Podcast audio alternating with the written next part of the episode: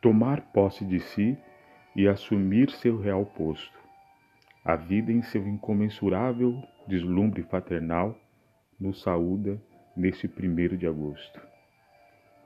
Podcast, programa Dançando a Poesia.